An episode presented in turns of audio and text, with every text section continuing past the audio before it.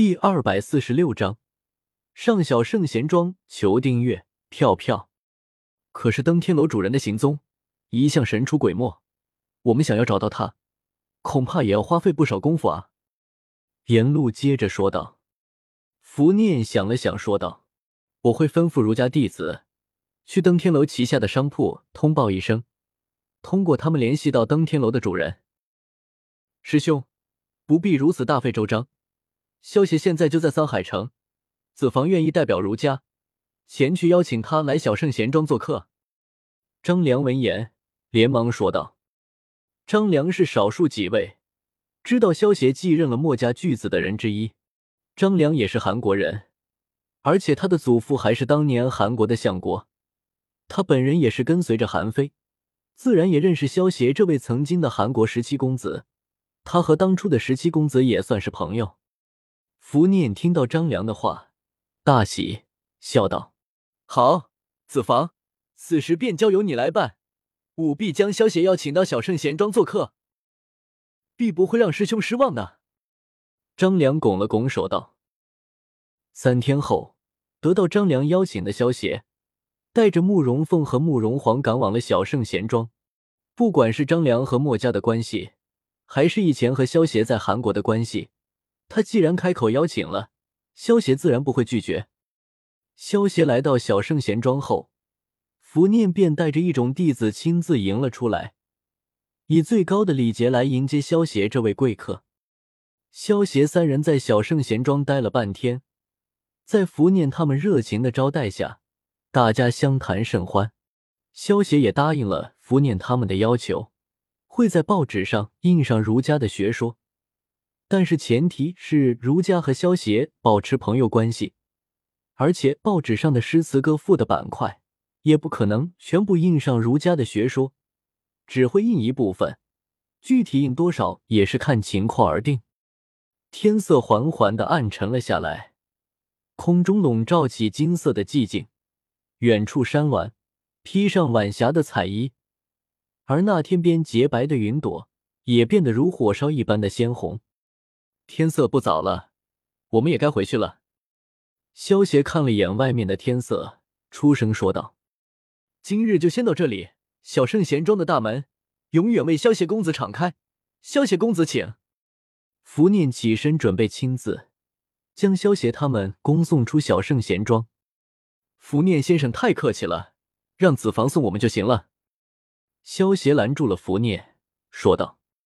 福念闻言，对一旁妃子房说道：“既然如此，子房你便带我送一送萧公子吧。”是，大师兄，萧公子这边请。张良点了点头，带着萧协他们往外面走去。沿路，我已经能够看到儒家会在我们的带领下走向巅峰的未来了。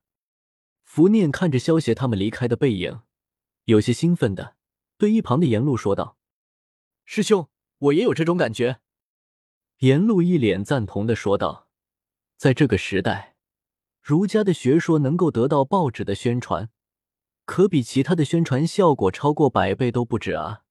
再加上儒家那么多的先贤经典，儒家绝对会成为百家中最出名的一家。”萧公子，这次多谢你了，已经很久没见过师兄像今天这么开心了。张良一边带路，一边对萧协写道。萧协笑道：“子房，我们之间不用这么客气吧？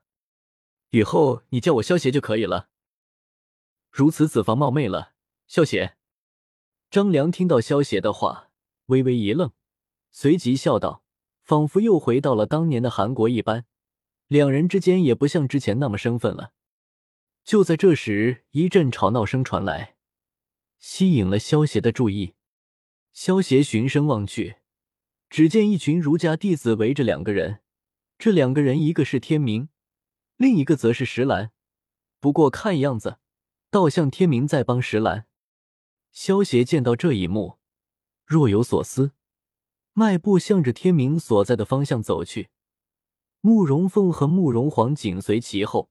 张良苦笑的摇了摇头，他可是知道，萧协是墨家巨子，天明又算墨家的人。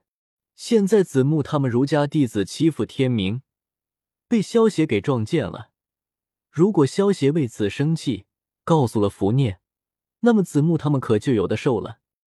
你说他是阴阳家的奸细，你有什么证据吗？天明拦在石兰面前，对子木他们据理力争道：“这个奸细非常狡猾，一被我们发现，就立刻把留下的暗号擦掉。不信的话，你让他把手伸出来，看看有没有红色的粉末。”子木指着石兰，恶狠狠的叫道：“能够看一下吗？”闻言，为了证明石兰不是奸细，天明毫不犹豫的转身对石兰问道。石兰盯着天明看了一会，点了点头，缓缓的摊开了自己的右手，却什么都没有，没有你说的红色粉末。看着石兰白净无瑕的手心，天明有些得意，对子木道：“子木身后的儒家弟子叫道，肯定在另一只手。”石兰随即摊开左手，但是结果还是一如既往，什么痕迹都没有。见此。子木还是不死心，叫道：“一定是阴阳家的五蛊术制造出来的障眼法，把他抓起来，不准过来！”天明连忙拦在石兰面前，对着子木他们叫道：“子木一脸不屑的说道：‘看来你的抗打能力还不错，把这两个家伙都抓起来。’哼，呵呵，符念就是这么教你们的吗？”如果真是如此，我对于儒家的学说可是抱怀疑态度啊！就在这时，一道带有嘲讽意味的声音从后方传来：“什么人敢在这里大放厥词？”子木一听到有人说儒家的坏话，连忙对转身叫道：“三十公，肖先生。”看清来人后，子木连忙恭敬的行礼道：“子木一行人心中暗呼倒霉。”早上，福念可是带着一众弟子亲自去迎接萧协的，那态度比前几天迎接李斯他们都要殷切，可见萧协在福念心中的地位之高。刚才这一幕，如果光被张良看到还好说一点，但是落到萧协这位客人眼中，这是万一被福念知道了，他们就倒霉了。萧大哥，三师公，凤姐姐和黄姐姐，你们也在啊？天明见到萧协他们，一脸惊喜的叫道：“原本他还以为会被子木他们打一顿呢，现在见到萧协这个大靠山来了，自然像是见到亲人一样，开心不已。”子房，你们儒家弟子的性格脾气都还需要磨练啊。萧协对着天明和石兰笑着点了点头，然后对一旁的张良说道：“张良听到萧协的话，无奈的笑了笑。”他知道萧协这个人其实很护短的，如果不给他一个交代的话，他极有可能会和儒家闹翻。到时候别说报纸上印儒家的文章，不说儒家仗势欺人就已经很好了。子木，刚才的事情我也看到了，的确是你们的不对，还不快跟天明还有这位小兄弟道歉？张良板着脸对子木他们说道。子木他们刚才听到天明和萧协打招呼。就知道这次算是栽了，只能老老实实的对着天明和石兰弯腰道歉。